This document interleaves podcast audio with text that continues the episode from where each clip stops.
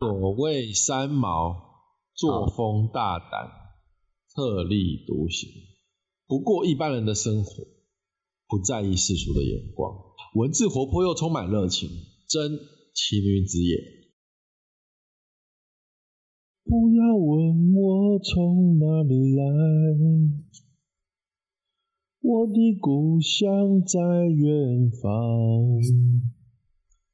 为什么流浪？流浪远方，流浪。欢迎收听《三个卖树人》，我是肖 P。我是小马，我是店员，橄榄树，小马刚刚唱的是橄榄树，对，可是我们今天要聊的是撒哈拉岁月，不是梦中的橄榄树。 但那橄为榄什么要唱橄撒哈拉榄好像没有歌吧？好像没有吧？对树？啊，有有一首歌，真的？啊那你来唱一下。阿里阿里巴巴，阿里巴巴是个快乐可的 作作词这的应该不是这是是三毛撒哈拉吗？这是撒哈拉沙漠，背景在撒哈拉沙漠吗？应该是在好阿像拉也伯不世是， 界吧？感觉好偏见哦，怎么办？刻板印象，对，可可真的是刻板印象。欸超歧视人的，这样不行。好啊，我们这一集呢，感谢就是文坛奇女子我为你朗读的串联朗读活动。这个串联活动呢，就是邀请我们来朗读一位奇女子的作品。啊，我们这一次挑选的呢，就是三毛《撒哈拉岁月》。那我们不只会朗读，我们也一就是会直接的来做这本书的讨论。三毛是谁？需要介绍吗？有三毛谁不知道三毛吗？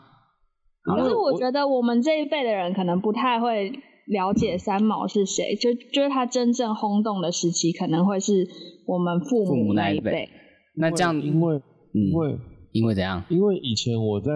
书店工作的时候啊，对其实更久之前一直都听过三毛的名字，可是最常听到就是那个许浩平，嗯，什么意你们思？知道，就是许浩平很很爱讲说他跟三毛发生的事啊，然后还知有道我不知道我许也不知道浩平是谁，你们不知道许浩一个很常讲 UFO 之类的媒体人吗？他好像很常讲到就是 三毛的故事啊，然后还有他可能有收集三毛的东西之类，就是、哦对，就跟三毛有关的东西之类的。然后所以你就是因为许浩平所以才认识三毛。对，不然我其实不知道三毛是谁。但其实我因为许浩平，我也只知道说三毛这个名字，我不知道说三毛是做什么，不知道他是作家还是什么。哦，然后直到说后来在书店工作的时候， 就是呃，中国的客人很喜欢买那个三毛的书，嗯，我也是因为中国的那个旅客每次来都说三毛全集在哪里，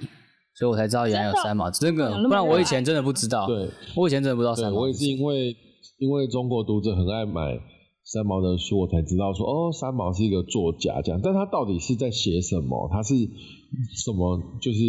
什么样类写什么类型的故事？我其实并不知道，直到这一次就是。呃，我们指定阅读《撒哈拉岁月》，然后我才去读这本书，然后去去上网查他的故事，查他的资料，才知道说，哦，他是一个，你们觉得他算是旅行文学吗？不，是，不是吗？我觉得他应该有一个词是流浪文学。对哦，所以他其实是因在为我写其流实之前在大学的时候修旅行文学的课，好像也有接触过他的作品。就是我会知道他是因为大学有一些选修课程都有修到三毛，都哦有，选到三毛的文章。然哦后那时候就有从图书馆去借了一些他的书，就是我们现在读的这个皇冠的再版的这个版本。嗯，然后那时候的归类，因为我修比较多是现代文学的课，然后大部分的呃现代文可能一方面是从女性作家切入，然后再来的话就是流浪文学。但如果说旅行文学，我觉得好像跟你们讲的一样，就没有那么贴切，因为它比较不像是。一直在旅途中，而是它是移居到沙漠里面。他好像他好像之后会有，就是 后来有再出一本书，是讲他去中南美洲旅行的故事。嗯，就可以简单介绍一下他的生平。好就他哦其实一直以来对于沙漠都有一个呃乡愁， 对，就是虽然他从来没有去过，可是他不知道为什么就非常的想要去沙漠。嗯 那他就是其实有一个非常喜欢他的人叫做荷西，就是他其实已经暗恋他大概五六年的时间，然后哇，呃，就三毛不知道为什么他当时的。未夫未婚夫好像不幸的猝逝了，上身，然后最后他就是非常的难过，所以他就离开了台湾，最后跟荷西在一起。那荷西就是为了他有在撒哈拉沙漠里面找工作，所以他们后来就一起在沙漠里面居住。那刚刚小毛讲到说，他好像有之后有再到其他的国家，那都是在荷西最后不幸上升之后再才发生的。就是她老公荷西就是不幸上升之后，三毛就决定离开异乡，然后再回到台湾。然后是大概过了一阵子之后，呃，有联合报的这个赞助的机会，才让他重新再重拾旅行这件事情，就有点像是他的疗伤之旅吧。可能他在国外已经经历了太多波折，跟看尽了很多生死苦痛，就是我们等一下可以讨论的一些内容。然后他最后决定回到台湾，那他重新出发再出发，我觉得算是一个再次的疗伤。就他其实已经在沙漠里面经历太多事情了，然后最后再重新出发，大概是这样。那我们今天要讨论的撒哈拉岁月，就是就是皇冠为三毛所重书的这个重书的第一本书，然后等于是他一开始离开台湾，然后在撒哈拉生活了多年的一些就是在那边对专的栏人生文。章的集结，然后里面其实还蛮具有神秘色彩的，然后跟他本身也蛮会说故事的，所以他读起来是蛮轻松，然后又具有非常异国的情调。那我们就请小马来朗读他最喜欢的文章吧。现在要朗读的是就是那个《撒哈拉岁月》里面的一个片段啊，因为我觉得很有趣，这个片段就是很能够就是表达三毛的文字的给人的感觉。等我衣服、耳环都穿好、弄好了，预备去拿鞋时，我发觉平日一向在架子上放着的文皮高跟鞋不见了。问问荷西，他说没有拿过。你随便穿一双不就行了？荷西最不喜欢等人。我看着架子上一大排鞋子：球鞋、木拖鞋、平底凉鞋、布鞋、长筒靴子，没有一双可以配黑色的长礼服，心里真是急起来。再一看，咦，什么鬼东西？他什么时候跑来的？这是什么？架子上静静的放着一双黑黑脏脏的尖头沙漠鞋，我一看就认出是古卡的鞋子。他的鞋子在我架子上，那我的鞋会在哪里呢？我连忙跑到古卡家去，将他一把抓起来，凶凶的问他：“我的鞋呢？我的鞋呢？你为什么偷走？”又大声的呵斥他：“快找出来还我！你这个混蛋！”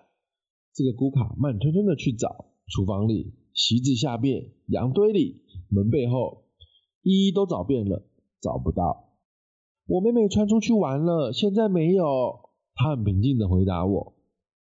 明天再来找你算账。”我咬牙切齿的走回家。那天晚上的酒会，我只有换了件棉布的白衣服，一双凉鞋，混在河西上司太太们烛光宝气的气氛里，不相称极了。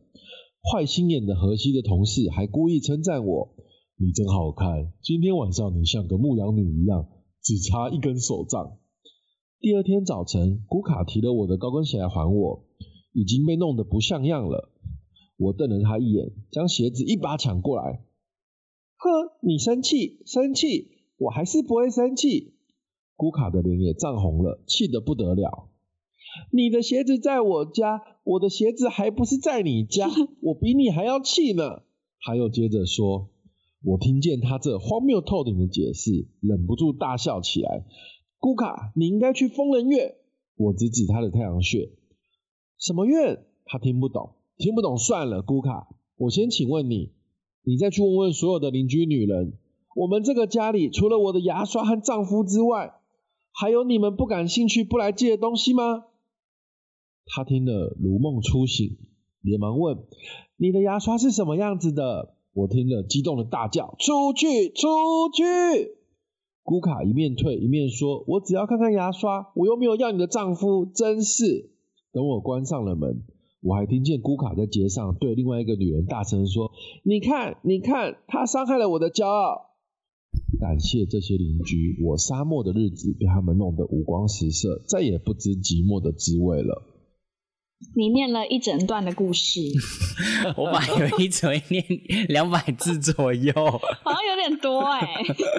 你伤害了我的骄傲，会不会太你伤害了我的骄傲，居然嫌我念的文章字太长很多。我要看你的 牙刷，我觉得那个你伤害了我的骄傲。如果在现代那个网络，好像可以做什么梗图之类的。很好笑好像啊！可以。就是什我么？觉得咕卡超过分的，我觉得他的邻居都很过分，好不好？对， 什么跟莫他跟名他其妙跟他什么什么借东西，然后那个 不借还生气，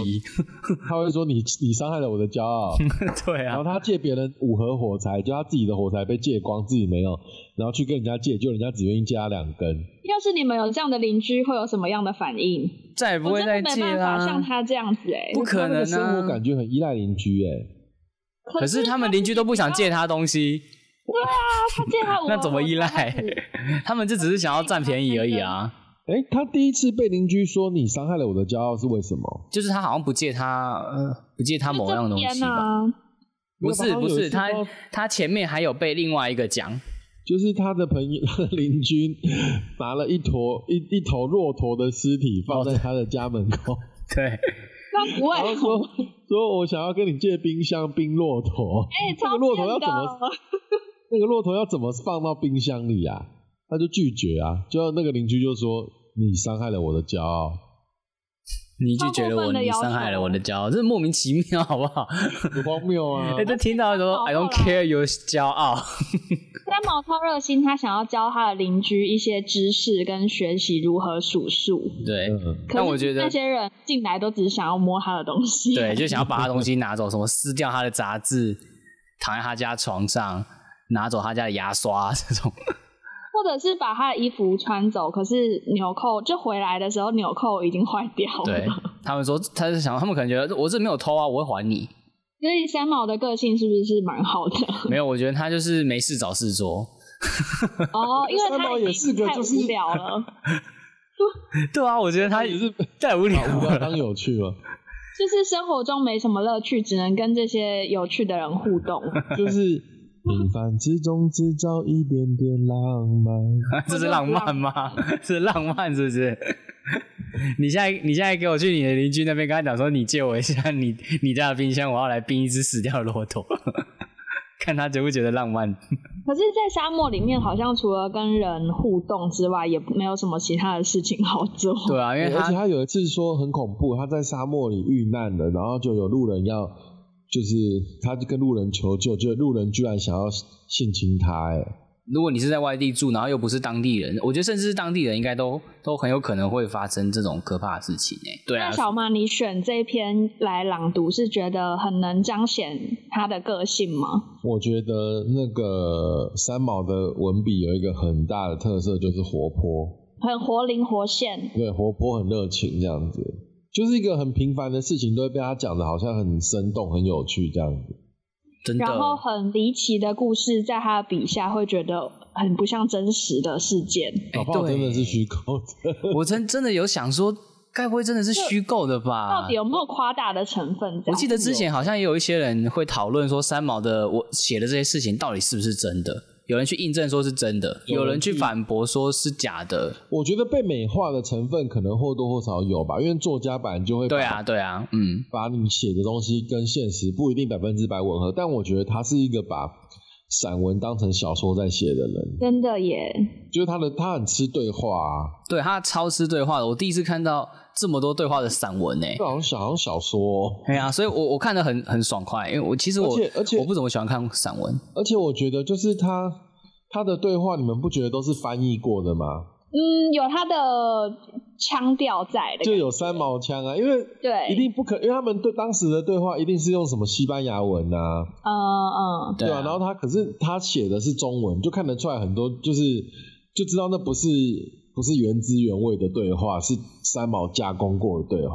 嗯但很有他的 风格。对，很有他的风格，没错。我以为你讲这一段，就是朗读这一段是想要告诉大家，就是那个邻居有多荒谬。那个才古不卡，是嘞， 那个邻居只是个小妹妹而我已，记得什么他事只都有十岁而已。对啊，他十岁就结婚了，傻眼。对，他们的风俗也是哇，无法只无有法理十解。岁就没大没小，而且他有说，他们十岁看起来也不像十岁，看起来像就是像呃已经成年了，不是吗？他他有讲哦到，而且他好像才十岁就结婚，然后就已经担心怀孕的事情了。没有，不是不是因为他十岁就被那个了应该吗？是先没有吧？应该只是说先有可能性关系，可是不代表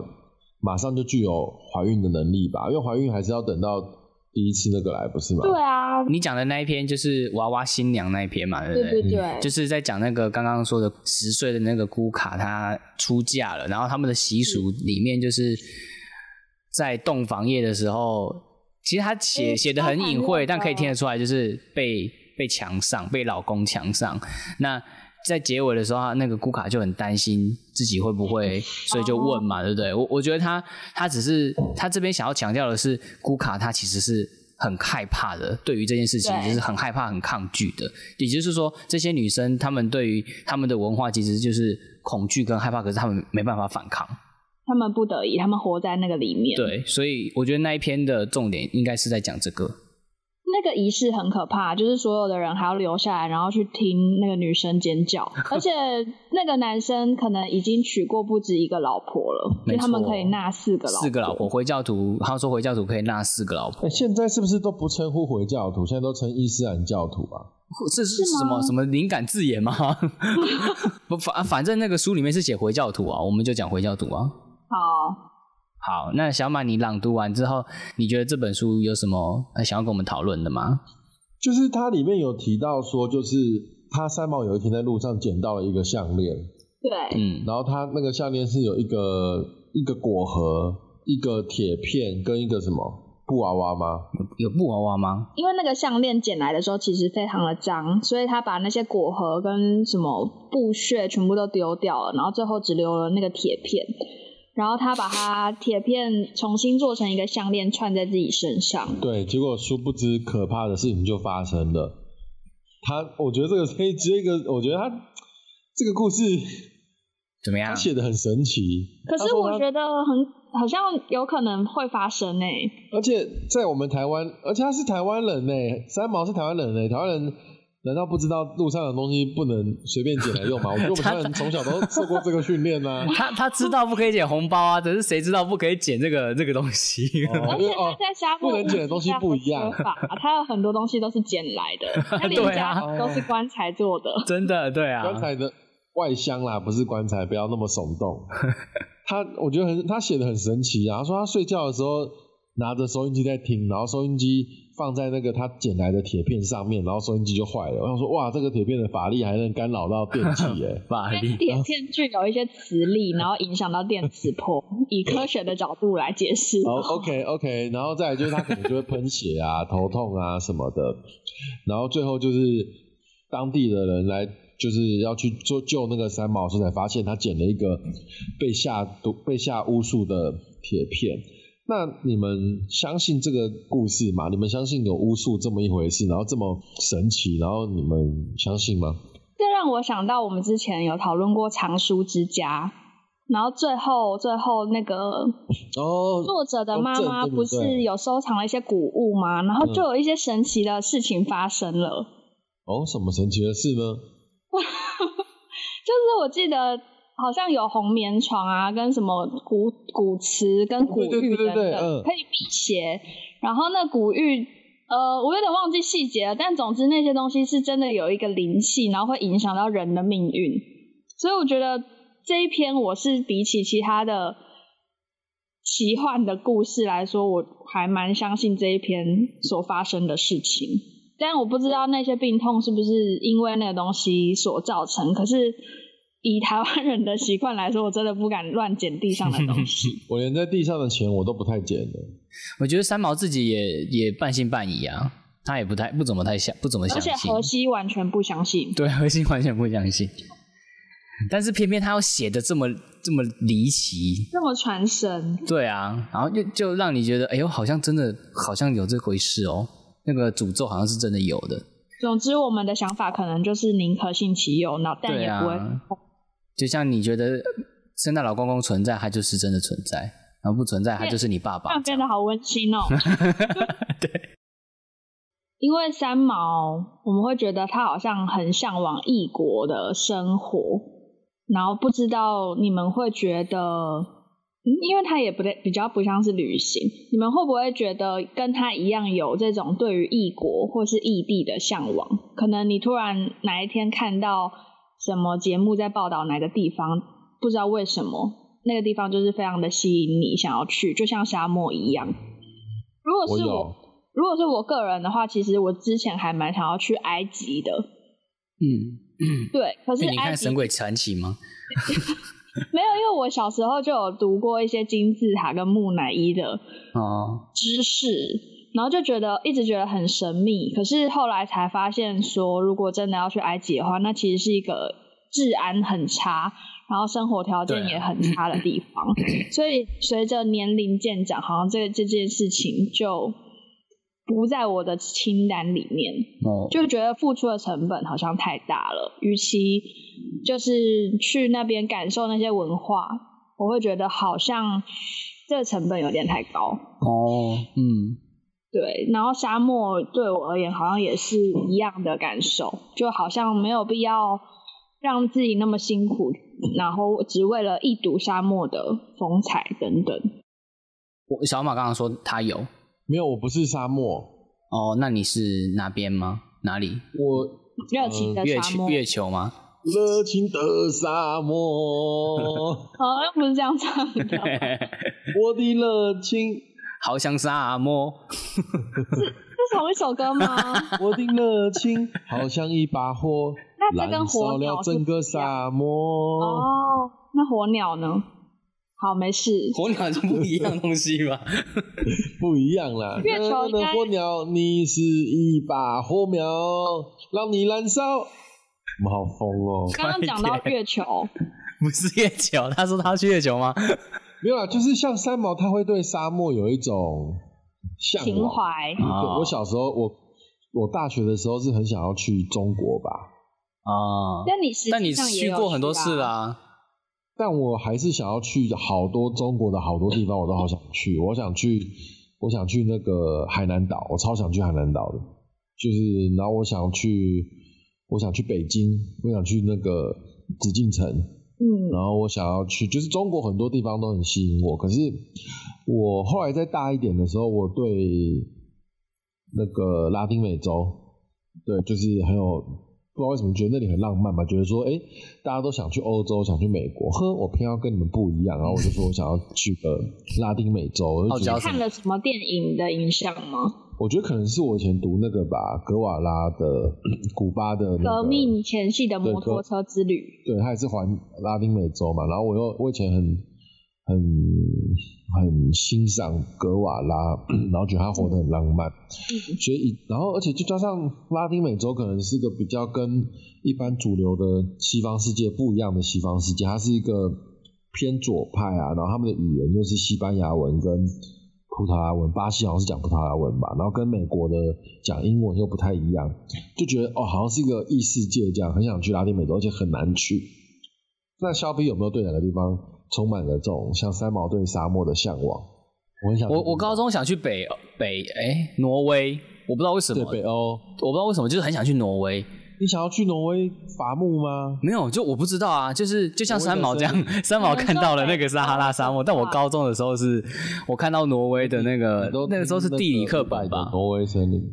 看都不听我讲话、哎不录了不录了， 不录了，不录 了，没有啦。我刚刚是说肖 P 一直讲说他想要去挪威，我想说他是不是因为听了伍佰的《挪威的森林》，还是看了村上春树的《挪威的森森林》，还是披头士的《挪威的木头》？都没有。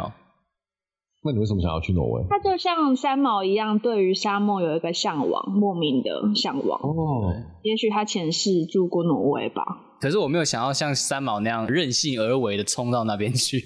你想去一阵子就好了，不用久住。嗯我觉得去一阵子就，我觉得就 OK，因为毕竟在台湾生活已经都就是这边还是家啊。好的，那小马，你还有觉得这本书有什么地方很有趣的吗？因为就是这一本书有一集就是在讲说三毛去那个野外看 UFO 不你明还飞记行得物体。是哪一篇吗？我记得是前面一开始他刚到沙漠的时候遇到一些小弟弟带他去的，哦，然后他他们实际上有看到吗？有是那个是真的 UFO 吗？平沙平沙漠漠夜带刀。是是是什么武侠小说的名称？ 我觉得三毛的文字就是有一种中国的气质，哦，可能是因为他小时候的那个教育关系吧，因为他好像对有说到他小时候他是爸在妈中国出生长大的啊，对啊，对啊然后他爸妈又教他很多古文什么的，可是他写作却没有那种死板的那种死硬硬的文言文的感觉，很活泼。哦没有。对啊，但我觉得他取题目都还蛮切题的，他那篇是他邻居小孩跟他讲说，他们有看到一个 UFO，然后他不相信，然后小朋友就说：“我带你去看。”这样。结果真的有。对，然后那个大人们就说那小孩骗人的，这样。那个三毛就问他说：“那个可是真的有看到红红红的那个啊？就是大当地人也无法说清那个现象到底是什么。我觉得有吧，我觉得应该有 UFO 吧。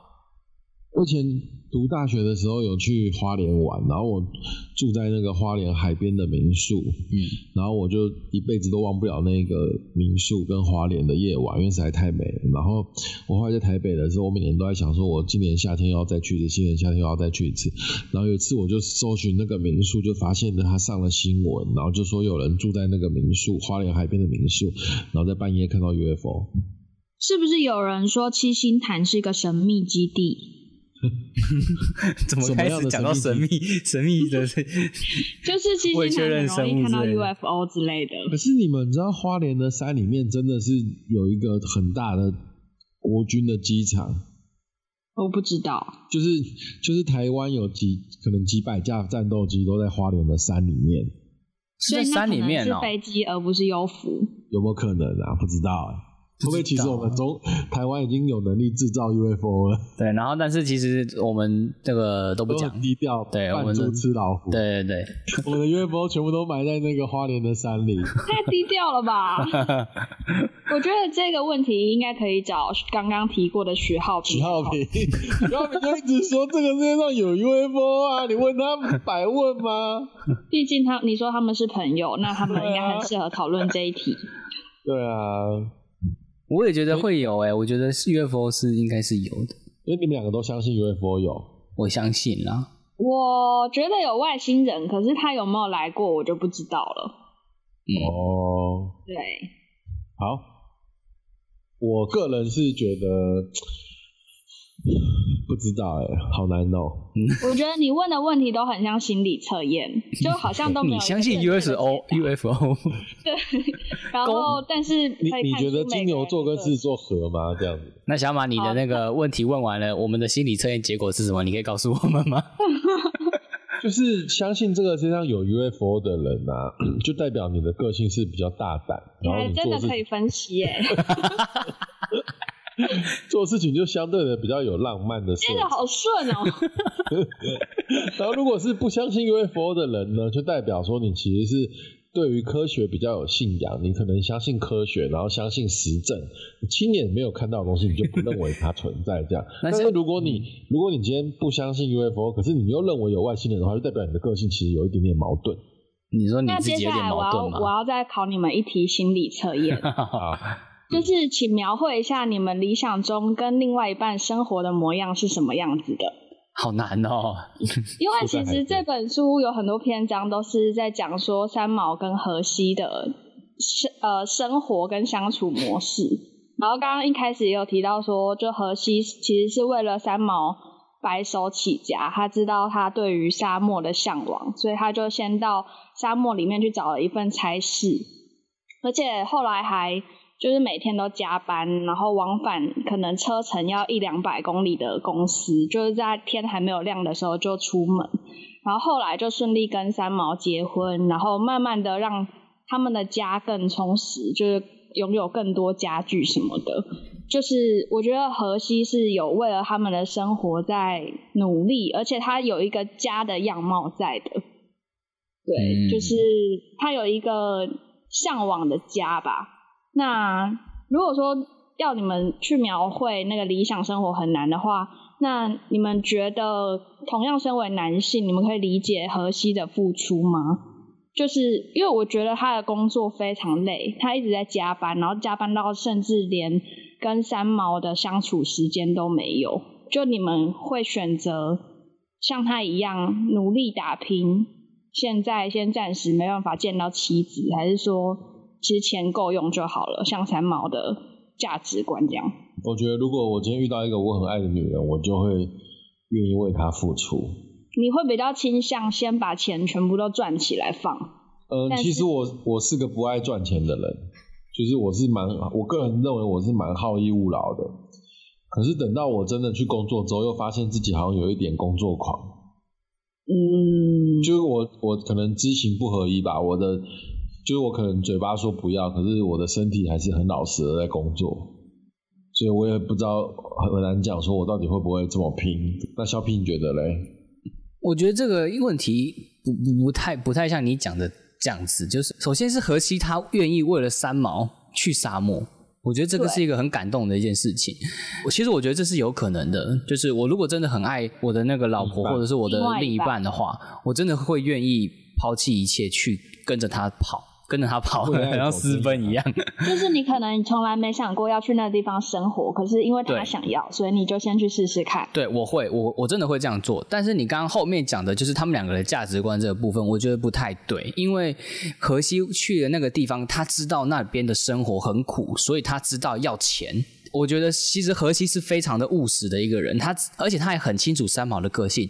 那三毛刚过去那边的时候，他完全没有意识到这个，他只是单纯的觉得我到撒哈拉沙漠这边，那我还是可以像以前一样过舒服的生活。然后很浪漫，对，哦，然后三毛其实对于生活的品质还是有一定的追求。对，然后而且再加上里面其实有提到说三毛的父亲有给他一笔钱，一开始三毛对其实是不愿意付，他他就是有他的没错傲气在，说我就是要我们要自己用自己的钱这样子。那荷西也说好啊，没有问题，因为我们是夫妻了，那我赚的钱我们一起用。他才很认真的去想要赚钱，就是他他是为了这个家在赚钱。如果如果他们的钱是够的，我荷西也有说他就不会去加班了。哦，是不得不不对得不的选。哦，对我觉得所以最是面包真的不够。对，我觉得这是这个问题。然后，当然三毛在那边生活了也很也蛮快，就是一个多月，他也认知到这件事情，所以而且他也马上转换转换过来了，他就不会像以前这样很追求生活。当然，还是他还是有在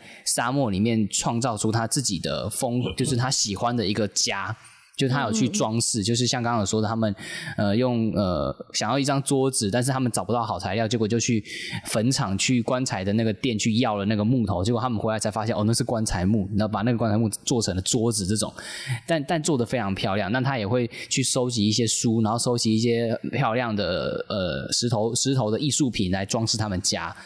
嗯，对，我觉得他用轮胎当成沙发。对，没错，就是他有把他的家弄得非常的有特色，然后也非常的漂亮。他也不会像当地人这样子，就是很随性，就是并不是这种他去那个撒哈拉沙漠之后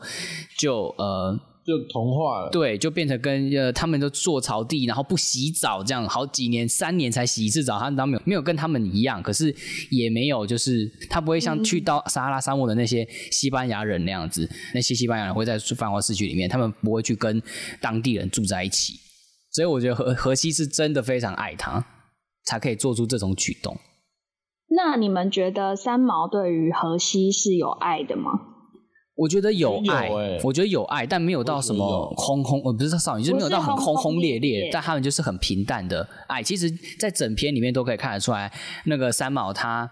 跟荷西的互动是很平淡，可是是非常温馨、非常的幸福的，可以可以感受得出来，三毛是很幸福的写下这些事情，写下他们是相处的点滴。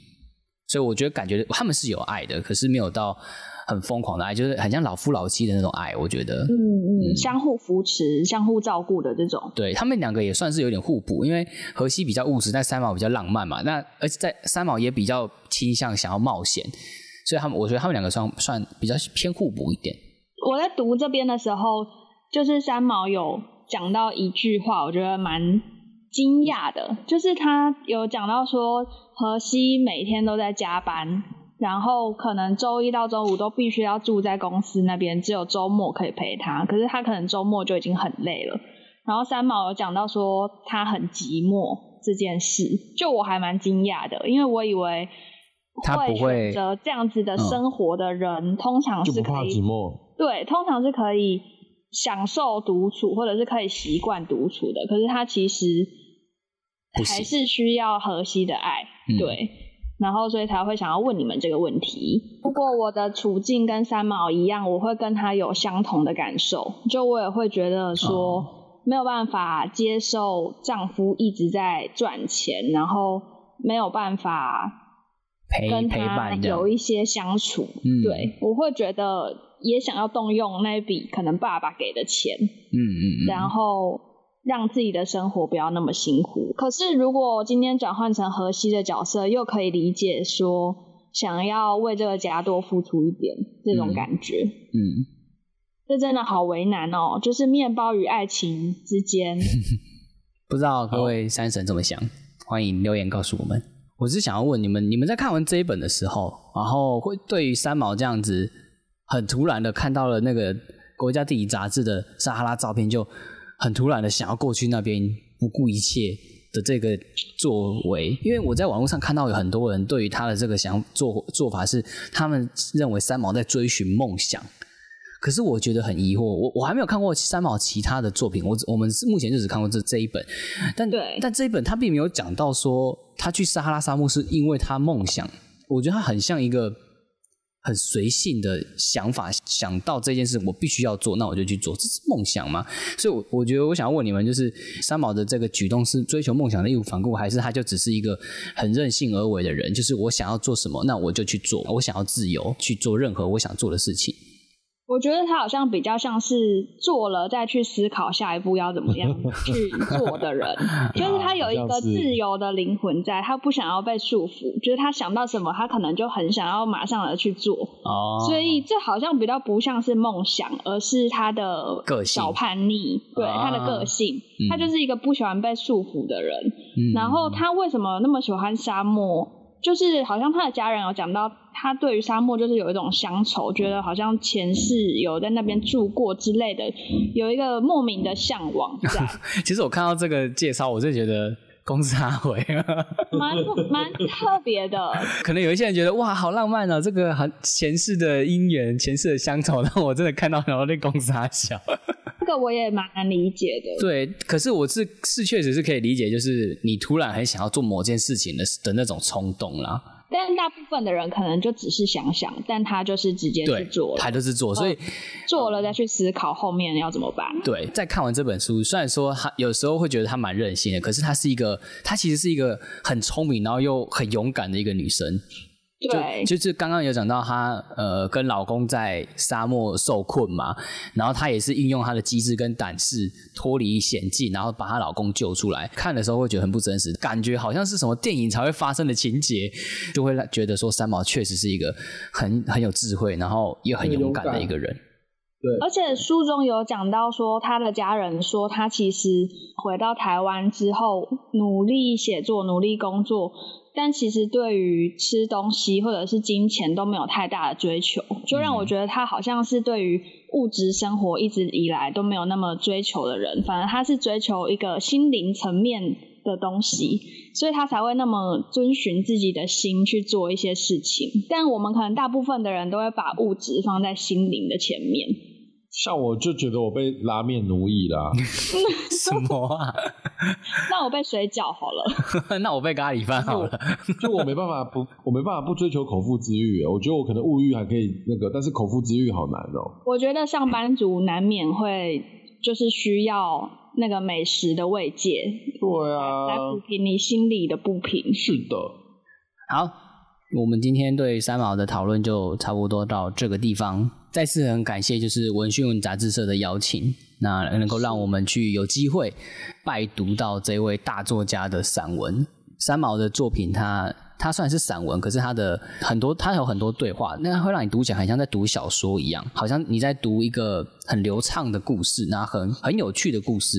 很难想象说这本他的写作风格是在我们父母的那个年代的写法，因为我觉得他跟对启军啊、跟简真或者是什么林文月那些人，他们那个年代的作家比起来，真是完全不一样的。诶，欸他很多用语很现代，对他其实很对啊，很多用语很现代，像什么“你伤害了我的骄傲”，天啊哪，这 这完全可以当做一个梗图， 有很多对有话会觉得好好像是马上我们我们这个年代的对话，他的创作年代应该是一九七几年的吧，一九七零年代或一九六零年代那个时候的创作吧。对，然后你就发现，天哪，这文字用语很平易近人，可是你又不又不会像什么我们现现在的呃呃， 感觉这样好像地图炮一样， 就是他的散文并不是像我们现在的一些网红们所写的那种这么的空洞。可能我之前接触太多的那种很很无聊的网红写的散文，然后就很常会觉得天哪，这个就是一再些拍一次很无聊的 murmur，因为真的很多散文大部分都是 murmur，就是心里的心里的一些抒发啦，也也对是没错。可是我觉得三毛他把他的就是他的生活，我觉得他是写的非常的生动，嗯，他把他的生活写得很生动，好像历历在目，感受得到他的一些幽默啦，然后他的有风趣。那最后呢，在节目的最后，文讯呢，他的这一次的文坛奇女子我为你朗读的这个串联活动，他们其实不只是我们就是邀请 podcast 去做一些呃女性作家的朗读，那他还有举办很多书店的讲座，像是在五最近的五月二十二号新竹的或者书店会有杨家贤老师，他会在五月二十二号的礼拜六下午两点到六点，他会有做一个讲座，是在探讨张爱玲跟聂华苓的